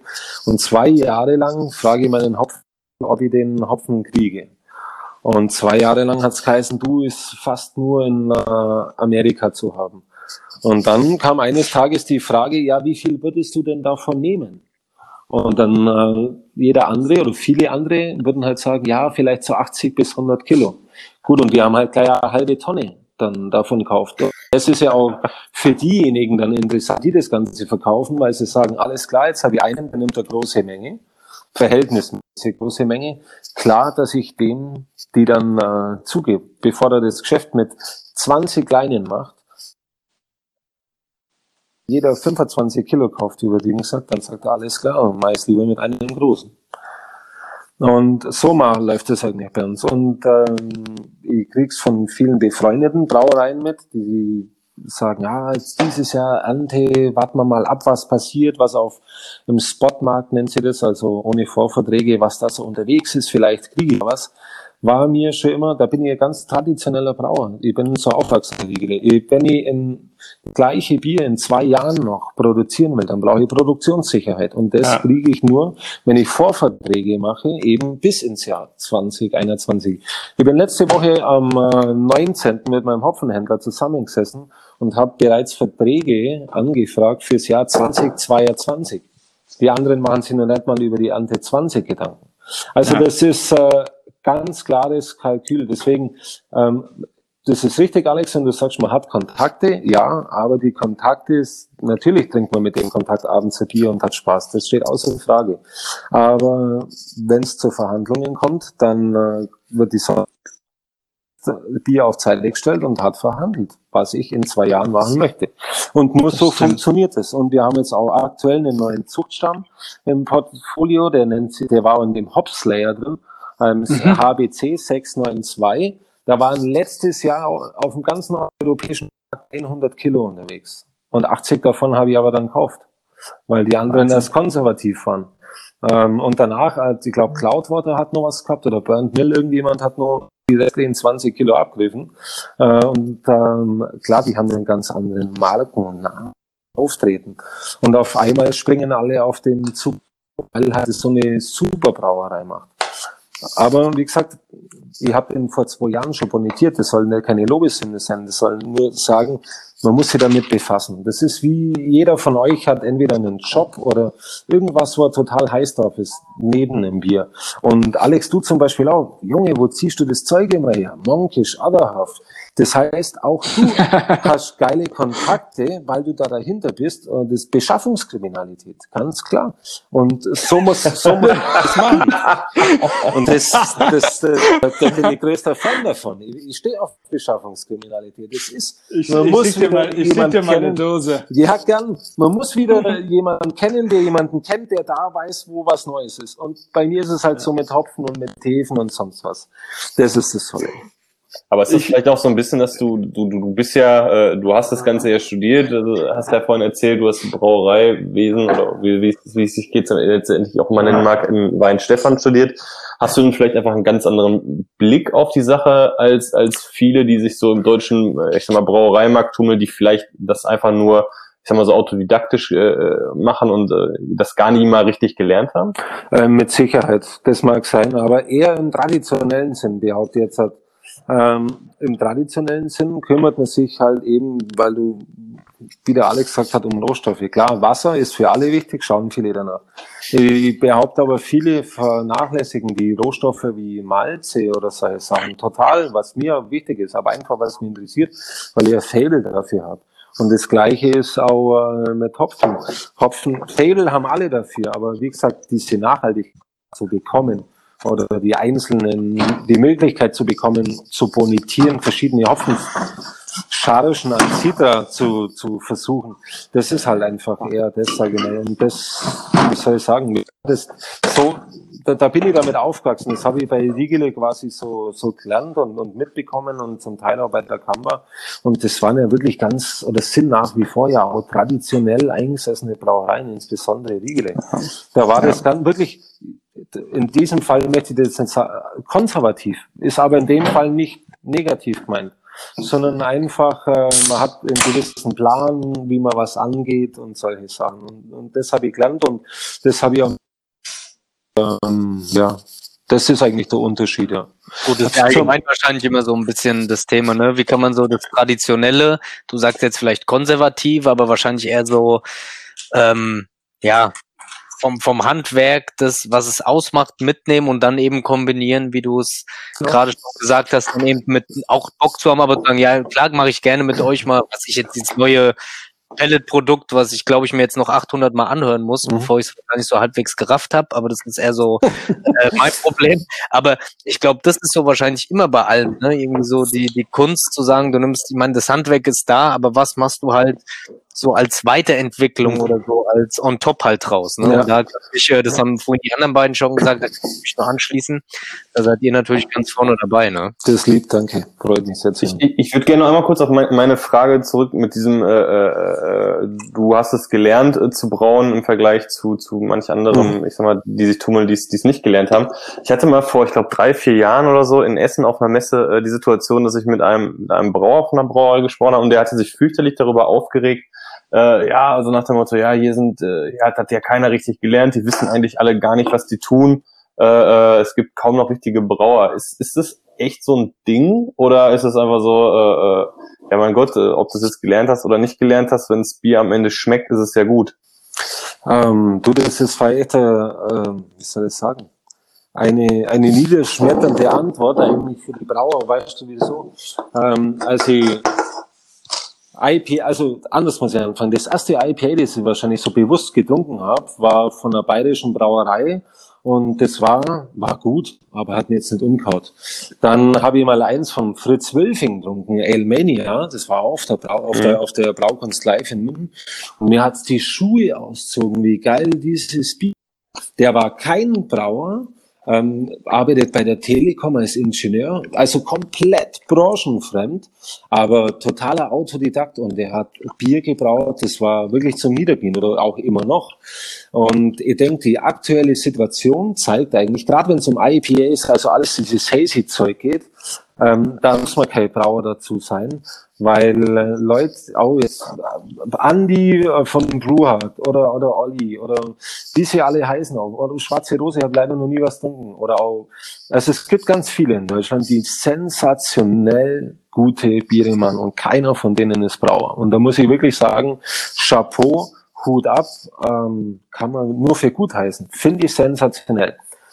Und jetzt kommt aber die große Grätsche selber, als ich das erste IPA gebraut habe. Ich bin da mit diesem vermeintlichen Fachwissen aus der Uni hingegangen, eingetrichtert getrichtert wurde, du musst das so machen, du musst das so machen, du musst das so machen. Und dann habe ich mir das erste Mal angeschaut, wie man so ein Hazy IPA macht, ähm, durch Gespräche mit anderen. Und es war ein, 100 zu dem, was du in der Uni gelernt hast. Mhm. Ähm, und das, was da rauskommt, entgegen dem, was man gelernt hat, ist viel, viel geiler und besser als das, was man in der Uni gelernt hat. Und das ist das Schockierende. Und das entwertet eigentlich, sage ich mal, deswegen behaupte ich auch, gibt's von traditionellen Brauereien in Deutschland nahezu kein, für mich in meinen Augen, kein IPA, wo ich sage, boah, ist das geil. Da, da möchte ich mich reinlegen. Weil alle halt in ihrem Schul wissen, arbeiten und denken. Mhm. Und so ein bisschen, ein bisschen zu engstirnig am Ende an das Thema drangehen und nicht so, nicht die, die den Freiraum lassen, um da einfach mal äh, kreativ an die Sache dran zu gehen und einfach mal, einfach mal zu probieren. Absolut. Bin jetzt, also das, das muss man wirklich leider Gottes gegen das, das Schulwissen sagen und für die Autodidakten und, und Leute, die sich das einfach machen. Im Umkehrschluss muss man aber auch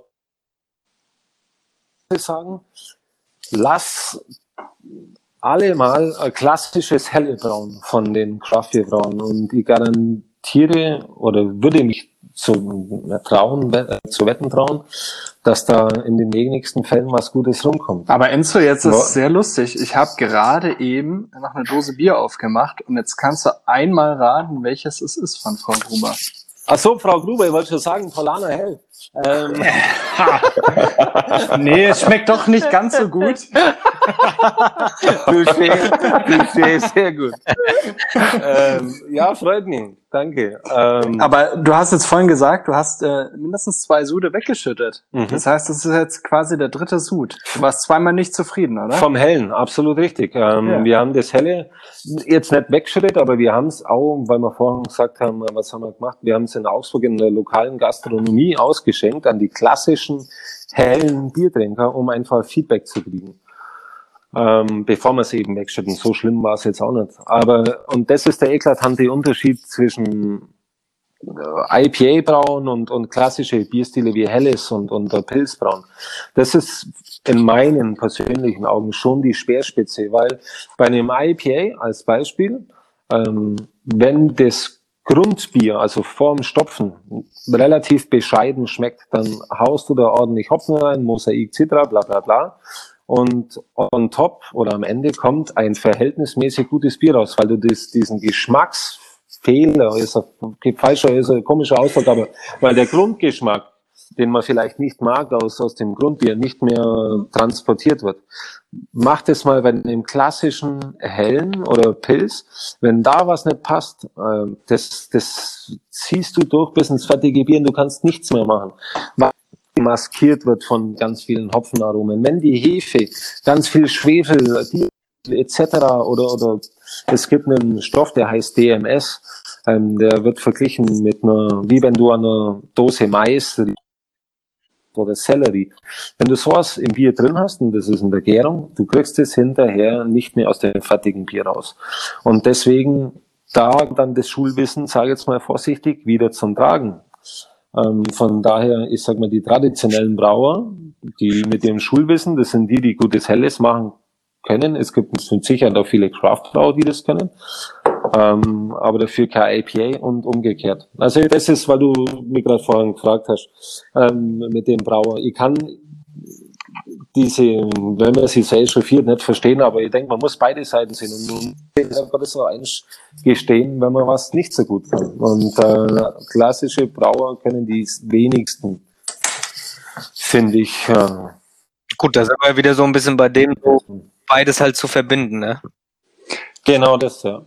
Aber ähm, Ja. Enzo, jetzt muss ich dich mal fragen, du hast gerade vom Pilz geredet. Ähm, Matti und ich haben am, am Freitag, am Freitag ein kleines Pilz-Battle anstehen. Also wenn Ähm, man, wenn der Podcast jetzt raus ist, ist es schon gelaufen, dann wissen Es wir ist schon Sieger. genau. Und Freitag zwar, vor einer Woche war. und, und zwar geht es um drei verschiedene Pilzsorten. Du musst, es, musst uns jetzt mal deine persönliche Meinung. Ich glaube nicht, dass wir einen Sieger küren werden und wenn, wenn dann wird es sowieso der eine werden. Ähm, wir haben drei verschiedene Pilzsorten, die wir bewerten werden. Ähm, Schönrammer, Fiege und Rothaus. Mhm. Welches wäre so das, wo du sagst, das ist so die Krönung der Pilzkunst? Enzo sagt doch jetzt sowieso Riegele Herrenpilz. Ja, würde er würde sagen. ich sagen, wenn es dabei wäre. Definitiv ja. Aber in, das ist, was heißt Sieger? Ähm, ist ja wirklich persönliches Gusto. Ähm, für mich zum Beispiel wäre es ganz klar und, und ohne Diskussion ein Schönrammer. Ja. Ja, aber das ist, das ist. Alex, das ist das, was ich dir, zu dir gesagt habe. Die Leute im Süden, die wissen halt einfach nicht, was ein gutes Pilz ist. Aber ich, aber ich habe mich da, äh, Matti, in der Vorbereitung habe ich mich natürlich ein bisschen eingelesen. Gerade die südlichen Pilsener sind, ähm, sind ein bisschen mehr äh, auf Aroma und nicht nur auf Bitterkeit getrimmt. Und deswegen, Ja, deshalb sind die ja so langweilig. wir sind da ein bisschen fein, feingeistiger als ihr, während ihr dann nur so mit dem, äh, mit dem Spachtel da oder mit dem Hammer da rangeht und einfach nur bitter reinhaut. Sind die, sind die äh, Bayern gerade, auch in Schönram.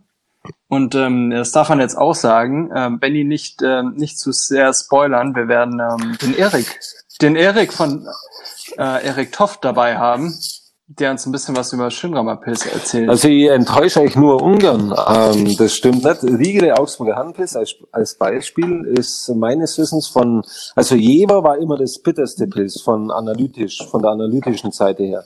Jever hatte immer irgendwie sowas um die, ganz früher um die 48 Bittereinheiten im fertigen Bier, was unfassbar viel war. Wer das Jever damals dunkel hat, der, der hat gewusst, das ist so bitter, da zieht's das Hämmer den.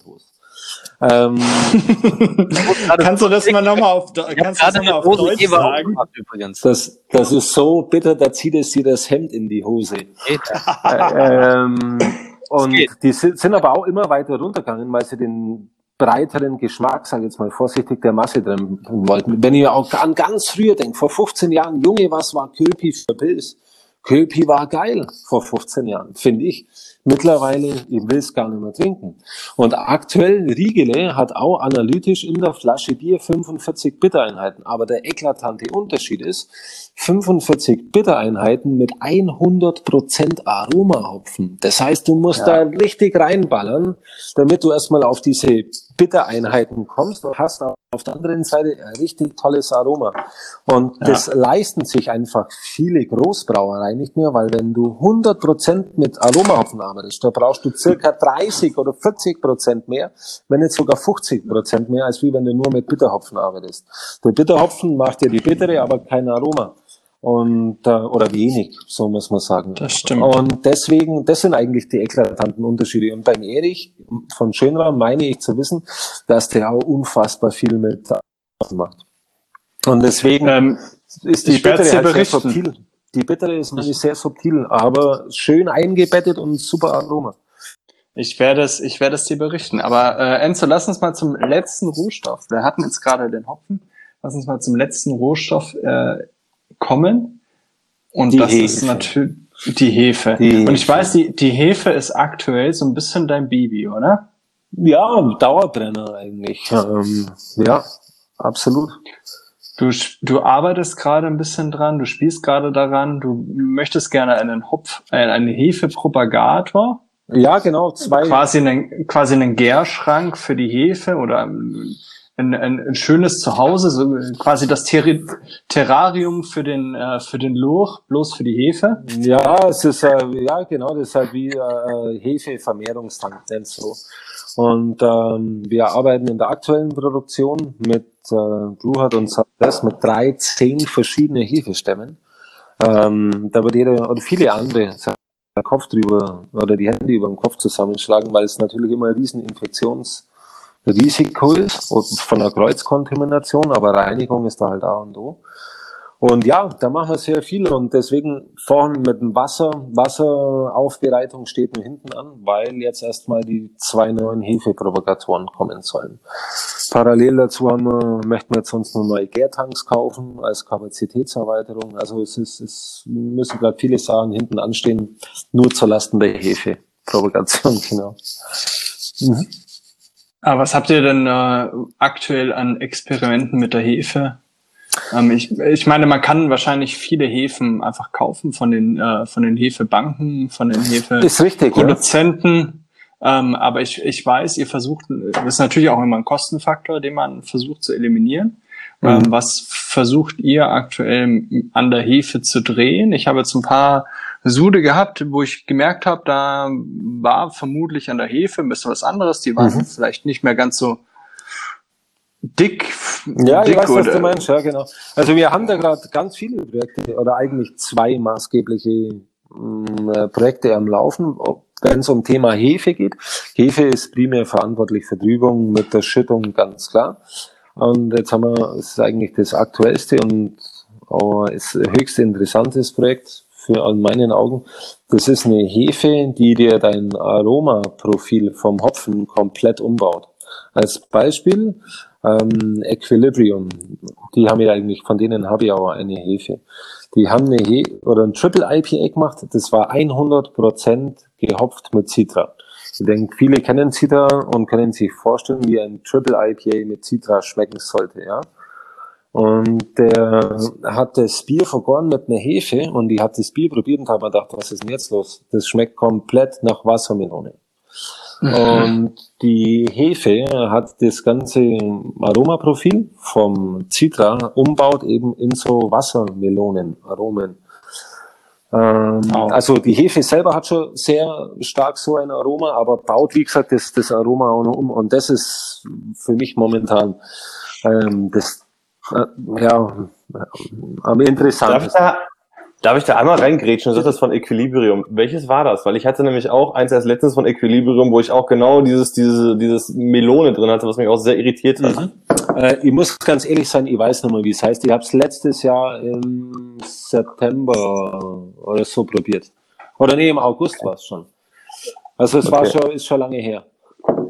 Okay. Sehr schön. Und habe die, die Dose mir dann sofort geschnappt, bin nach Weinstefan gefahren, habe da mittels Hefe-DNA, habe ich mir den, die Hefe eine Zelle isolieren lassen, habe sie dann wieder herzogen und äh, haben das dann das erste Mal ausprobiert, ja. Und es ist äh, richtig, richtig gut ankommen, auch das Bier. Es war, war top. Und das sind halt jetzt einfach so, wenn man beobachtet oder auch viel mit Amerikanern unterhält, es gibt ja verschiedene Evolutionsstufen von diesen ganzen Hazy IPAs. Also das erste, sage ich jetzt mal, Evolutionsstufe so Hazy Topper. Äh, Heady Topper heißt, Entschuldigung. Von, ja. von, die haben sie in der Dose gelassen, das Bier, gesagt, drink from the can, aber nur weil es hazy war. Weil er halt, er wollte die fruchtige Hefe haben, aber nicht die Trübung. Deswegen hat er zu den Leuten gesagt, sauft es aus der Dose, übertrieben gesagt. Und ähm, so ging das Ganze ja dann weiter und ähm, dann die klassischen IPAs, so wie man sie jetzt bei uns kennt, von oder von von Adaha, von wie die Jungs alle heißen, war ist quasi Evolutionsstufe 3, dann Tire Tens macht auch schon ganz viel mit so Hefen, aber jetzt Evolution von Hazy IPAs ist quasi das, was die Jungs von Equilibrium machen, nämlich dass die Hefen verwenden, die Aromen umbauen. Und da muss man sie halt hintesten, weil ich meine, das ist schon schwierig. Oder jetzt habe ich auch eine Hefe, die ist im Endeffekt die gleiche wie von Equilibrium, die zuerst so Wassermelone macht. Anderes Grundsubstrat, das heißt andere Malzschüttung und ähm, andere Gärtemperatur und andere Hefezellzahl, also mit, mit wie viel Hefen man am Anfang in den Tank gibt quasi. Und auf einmal kriegst du Erdbeeraroma. Also es ist unfassbar komplex und vielseitig und, und, und interessant und geil. Und das alles zu kombinieren, schöne Hopfenaromatik mit äh, solchen Hefen. Es gibt ja auch ungeahnte Möglichkeiten. Man weiß ja gar nicht, wie sich jetzt zum Beispiel eine Galaxy mit so einer ja. Hefe verhält. Kann sein, dass der Schuss komplett nach hinten losgeht, aber da muss man halt dann im Kleinen quasi immer mal Proben wegnehmen, mal im kleinen Gärversuche machen und dann kann es trotzdem sein, dass es, wenn man es hochskaliert, komplett anders wird. Aber das ist eigentlich so das, was mich persönlich aktuell am meisten antreibt und motiviert. Und deswegen haben wir auch ganz viele Hefeblends und solche Sachen, ja.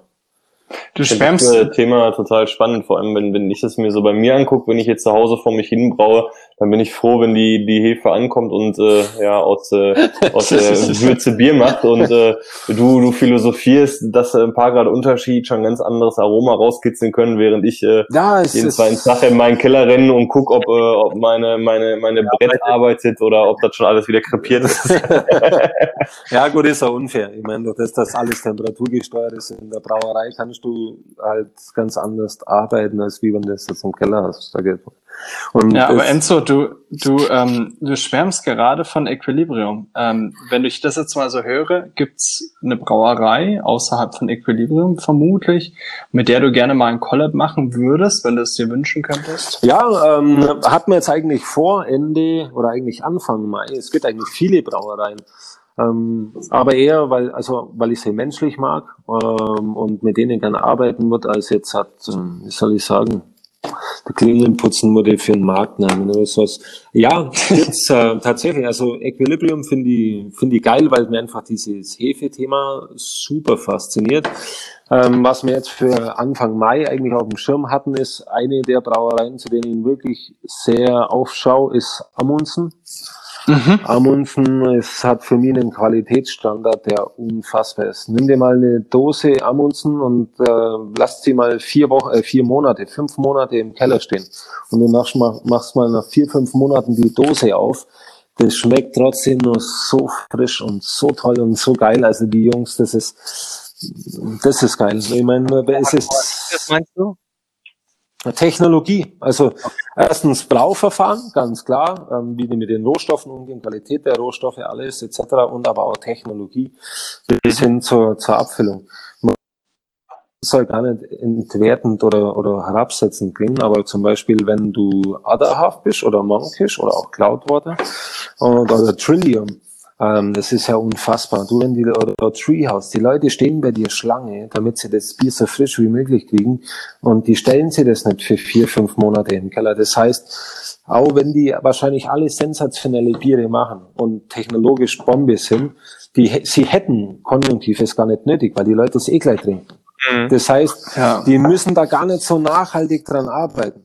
Wenn du jemand bist wie, wie Amundsen, die jeden Monat, was weiß ich, 18 Paletten von der gleichen Sorte in Schweden in die Systembolaget verkaufen, wo das Bier Minimum neun Monate MHD haben muss, dann musst du kreativ werden und dir was einfallen lassen, dass der Bier trotzdem geil schmeckt und gleichzeitig gehypt wird. Und das ist eigentlich die Königsdisziplin.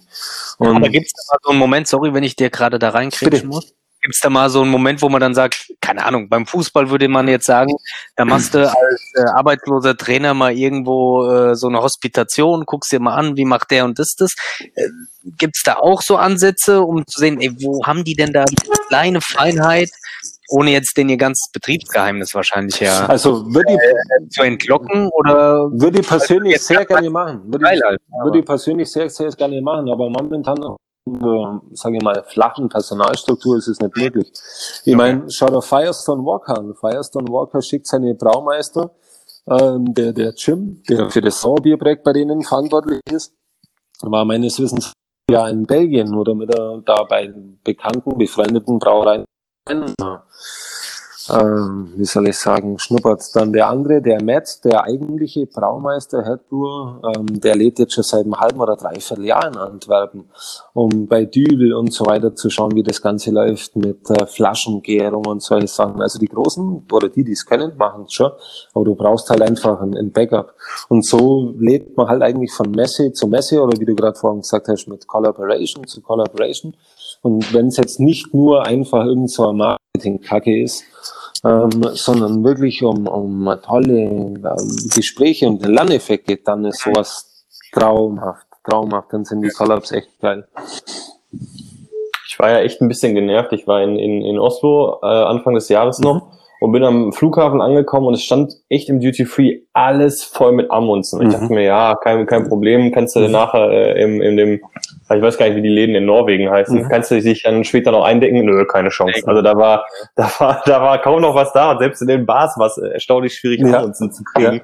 Äh, aber ich, ich, äh, ich kann nicht ja nachvollziehen. Ich finde die Biere auch, auch äh, sensationell äh, äh, gerade diese, diese, diese ganzen, auch diese heftigen Stouts, Mhm. die raushauen, die Mhm. machen tierisch Bock, die machen. Super. Und vor allem, man muss sich auch mal die, die Größe vorstellen. Das ist jetzt nicht so eine kleine Brauerei wie Frau Gruber mit einem 20 Hektoliter Sudhaus, die da ein bisschen um kaspern, sondern die haben da ein richtig dickes Braukorn-Sudhaus mit 50 Hektoliter. Die machen im Jahr, glaube ich, 8, 10.000 Hektoliter aktuell irgendwie sowas. Wir machen jetzt gerade mal 5,5 ähm, und das halt auf einem Qualitätsstandard. Das, das ist unfassbar. Das ist echt, echt krass. Das macht richtig Spaß. Aber wie gesagt, da gibt's halt ein, ein paar davon, die ist halt richtig äh, toll machen finde ich. Und äh, Enzo, die ähm, Amundsen können es ja auch richtig gut dem Fass, aber ich habe bei euch äh, auf vielen Bildern auch schon sehr viele Fässer gesehen in Gundelfingen, die irgendwo rumstehen. Mhm. Ich, ich weiß gar nicht, warum da so Laternen rumstehen, aber das musste man wahrscheinlich nochmal wann anders sagen. Genau. Ähm, aber was ist da drin? Was schlummert da? Was erwartet uns? Und äh, wie lange müssen wir ehrlich gesagt noch warten? Ähm, auf jeden Fall bis zum Herbst diesen Jahr. Also wir haben zum Beispiel, wir haben, wie soll ich sagen, das aufgesplittet in um, ähm, so Stouts, Imperial Stouts, Imperial Porter, solche Sachen. Unter anderem äh, mit Blaubeerpüree, mit ähm, Ahornsirup extra aus Kanada ähm, organisiert. Ähm, also ganz viele verschiedene Sachen, die wir untereinander blenden werden in Apple Brandy Fässer, in Heaven Hill Bourbon Fässer, in Rum Fässer, in Rotweinfässer, also diverse okay. viele verschiedene Sachen. Hasel, ich habe gerade einen kleinen Herzinfarkt. Hasel, Haselnusslikör Fässer, so wie damals das äh, Black Rabbit. Ähm, ich habe noch, ich habe noch eine Flasche. Oh, ja. Wo hast du die denn her, Alex? Aus Bochum. Nee. die, die, musste, die musste ich aus Holland nach Bochum importieren und dem Alex nach äh, München schicken, weil er sie nicht mehr gekriegt hat. Super, krass. ähm, ja, und dann haben wir noch Sauerbiere. Da haben wir jetzt angefangen. Ähm, wir haben letztes Jahr im Frühjahr haben wir zum Beispiel so ein belgisches, ähm, wie sagt man, Flanders Red Ale gemacht mhm. und da mhm. haben das äh, in Rotweinfässer, die wir ganz frisch aus, äh, der, aus dem Burgund bekommen haben, ähm, mit äh, Kirschen. Dann, also klassisches äh, belgisches Bier eigentlich. Dann äh, haben wir ein Bier gemacht, das war ein Belgian Golden Ale und das ist mit so, kennt ihr die weißen oder die Weinberg-Pfirsiche, sagt man bei uns? Das sind diese ja, nee. glatten Pfirsiche, die ganz intensiv und süß sind. Ähm, genau, da lagert das Bier auf oder mit den Früchten in auch Rotweinfässern. Dann haben wir letztes Jahr aus eineinhalb Tonnen Burgundertrauben hinter Frankfurt aus Hessen von in meinen Augen wirklich einem Spitzenwinzer aus Deutschland haben wir da diese Burgundertrauben gekriegt und haben da eine Co-Fermentation mit äh, einem Kettle Sour gemacht und ähm, haben da quasi Weinhefe, Bierhefe mit drin und das hat auch eine ganz tolle Farbe, das schlummert, auch in Rotweinfässern. Ähm, ja, jetzt demnächst, äh, wie gesagt, kommt das Frau Gruberlisches mit Himbeeren und Brombeeren raus mit 1,6 Tonnen, 400 Gramm Früchten pro Liter Bier. Also äh, richtig krass. Ähm, dann ich sehe schon die die die zweite Jahreshälfte, die wird äh, die wird was euren Ausschuss angeht äh, mich Preis, in den Ruin treiben. Alter, Preis das sagen. Ja. Du, ihr habt, ihr habt heute, habe ich glaube die teuerste Frucht meines Lebens angefragt. Ich hab, habt ihr schon mal was von der Boysenbeere gehört? Ja.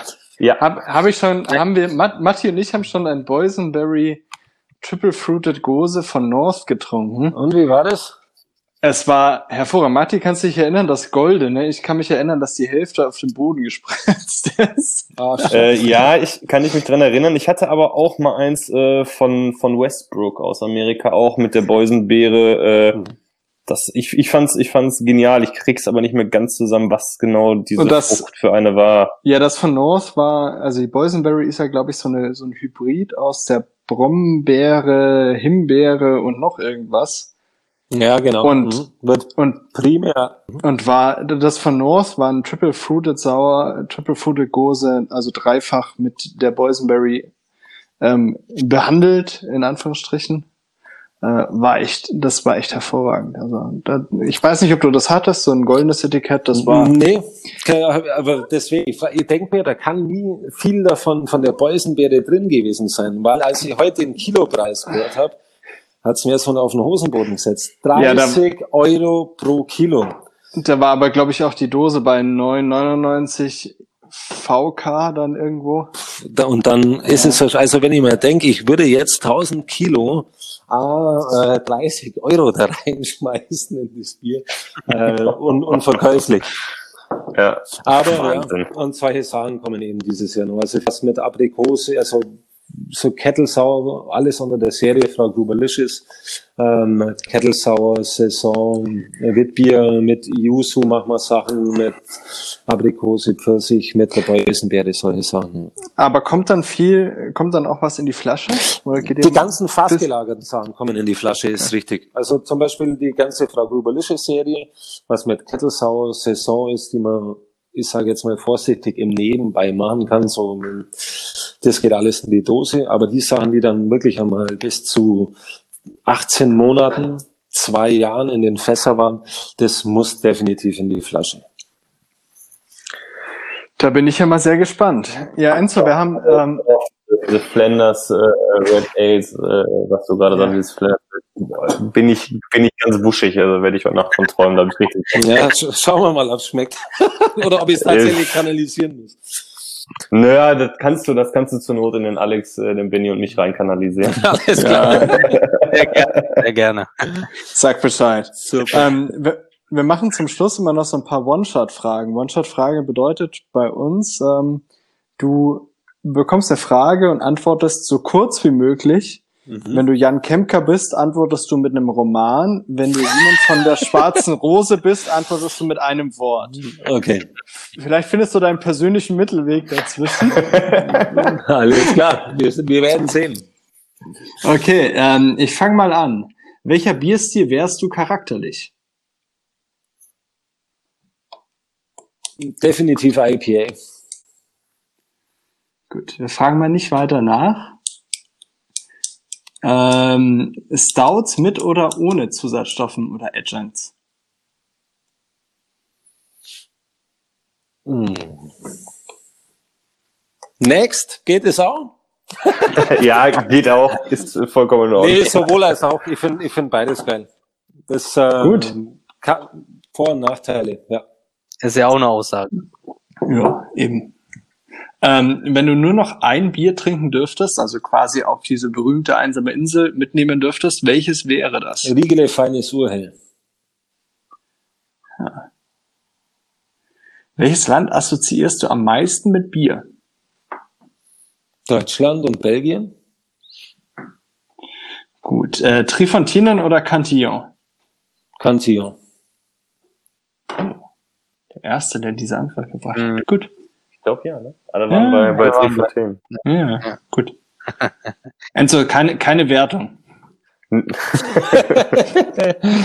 next, next. Ähm, Ju Juice Bomb oder West Coast IPA? Juice Bomb. Westflederin oder Orval? Orwell. Sehr schön. Gut, das waren unsere One-Shot-Fragen. Super. Wir Jetzt- sollten, äh, wenn wir gerade dabei sind, wir sollten sowas auch mal im Einstieg machen, um äh, die Person, die wir zu Gast haben, etwas äh, charakterlich nochmal zu umschreiben. Das fände ich auch Ja. ganz schön. Nicht bierbezogen, sondern äh, äh, ja, ne? Äh, können wir mal drüber brainstormen. Aber dann wäre das Gespräch nicht so gut gelaufen, wenn Enzo sofort Cantillon gesagt hätte. Nein. Aber ihr, ihr habt ja da irgendwie so gerade eine große, also Matthias hat ja gerade eine große Lieferung bekommen. Ja, Deswegen genau. weiß ich schon, woher das, woher das klingt. Habt ihr da irgendwelche Kontakte dahin? Direkt zu Cantillon, Mensch, du. Ich müsst, Ja. müssten Matze fragen, ich weiß nicht so. Okay. Aus. Stimmt, die hattet die alle im Shop. Ich habe es heute gesehen und es war schon fast alles ausverkauft. Ja, war Ja. unfassbar. Unfassbar. Ich weiß nicht, was, wie die Leute immer so durchdrehen. Ich meine, ist ja schön, aber krass. Ja, das ist, das ist teilweise echt Wahnsinn. Ich meine, ich habe das Glück, ich bin in dreieinhalb Stunden in Brüssel. Mhm. Ich äh, hoffe, die Grenzen machen bald wieder auf und dann muss ich mich auch mal wieder versorgen. Super. Enzo, Enzo, besten Dank für deine Zeit, für diese, dieses sehr launige Gespräch. Wir haben einige, gebrochen auf jeden Fall, muss man sagen. Wir haben einige. Fragen nicht beantwortet, aber ähm, wir machen vielleicht mal eine zweite Charge oder zweite Runde und ich hoffe, wir, wir sehen uns bald irgendwann mal bei dir. Ähm, mein Besuch bei euch steht noch wirklich Klar, aus. komm rum. Sobald, ja, Komm rum.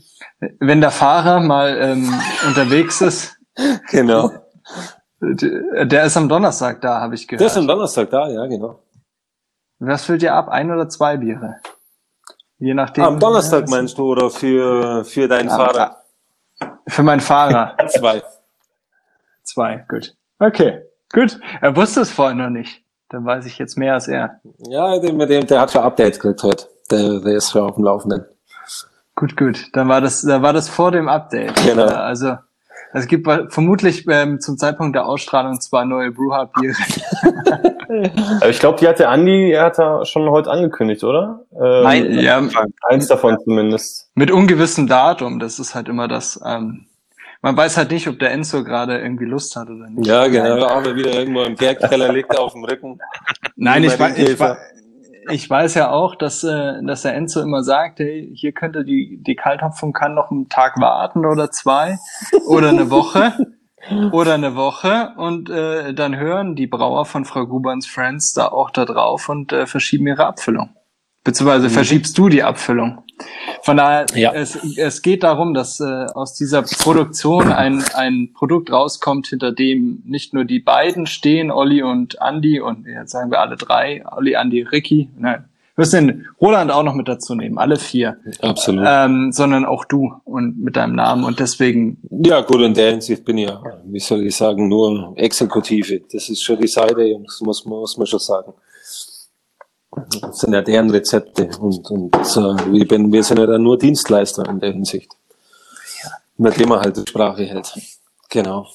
naja, jetzt äh, machst du dich kleiner, als du bist. Ja, es ist das äh, Ehre wem Ehre gebührt, die Jungs, die machen das schon toll, die machen das schon super. Deswegen, das, da wo wir vorhin geredet haben, Quereinsteiger und die machen einen Bombenjob. Die sind richtig gute Jungs. Ich immer, der, der Andi, der schickt mir immer Bilder, mit was er sich gerade wieder weiterbildet, mit Dry, äh, Hot Creep und, und äh, Wahnsinn, echt gut. Trotzdem schmeckt dein Helles gerade echt gut. Also Enzo. Vielen Dank, Jungs, für die Möglichkeit und ich wünsche euch einen schönen Abend. Macht's Dank, Danke, dass du dabei warst. danke dir, Enzo. Auf bald. Ciao. Bis dann. Ciao. Tschüss. Ciao.